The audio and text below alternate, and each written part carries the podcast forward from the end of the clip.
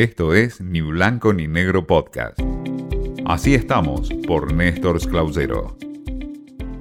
¿Qué tal? El gusto en saludarlos. Hoy les traigo un tema que hace al periodismo de estas horas y es el movimiento en la Academia Nacional de Periodismo que ha incorporado a seis nuevos integrantes.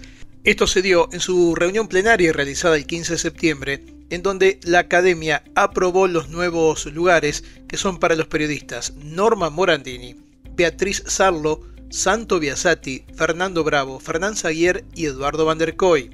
La lista de académicos se lleva adelante con la presidencia de Joaquín Morales Solá, que es el principal referente que hay allí, y se ocupa de seguir muy de cerca desde lo académico lo que ocurre con el periodismo argentino.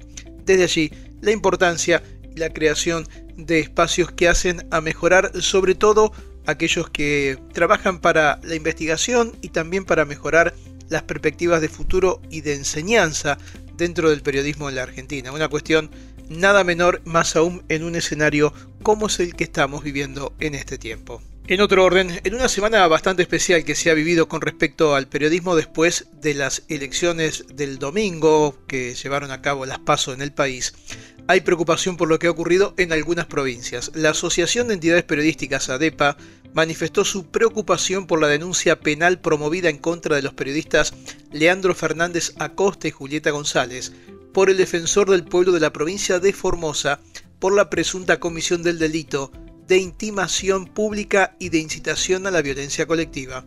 Los hechos fueron denunciados en una serie de comentarios efectuados por los periodistas en su programa radial, en donde ambos son conductores, y que ha generado en la FM en horario vespertino una denuncia por parte de quienes llevan adelante esta instancia. Ha generado una verdadera preocupación porque, sobre todo en Formosa, se ha dado en varias ocasiones peligros certeros sobre lo que ocurre con la libertad de prensa, como también sucede en otras provincias del país. Hay que decirlo, muchas veces la dependencia de la pauta oficial, el vínculo que se tiene con algunos referentes políticos locales, la creación de algunos ámbitos y de medios que están solo preparados para la propaganda política del gobierno de turno o de algunos referentes que acceden a licencias o que tienen la posibilidad de tener algunas web informativas, ha llevado a manifestar la preocupación de varias organizaciones, en este caso lo hace ADEPA, y lamentablemente con muy pocas repercusiones a nivel nacional. La preocupación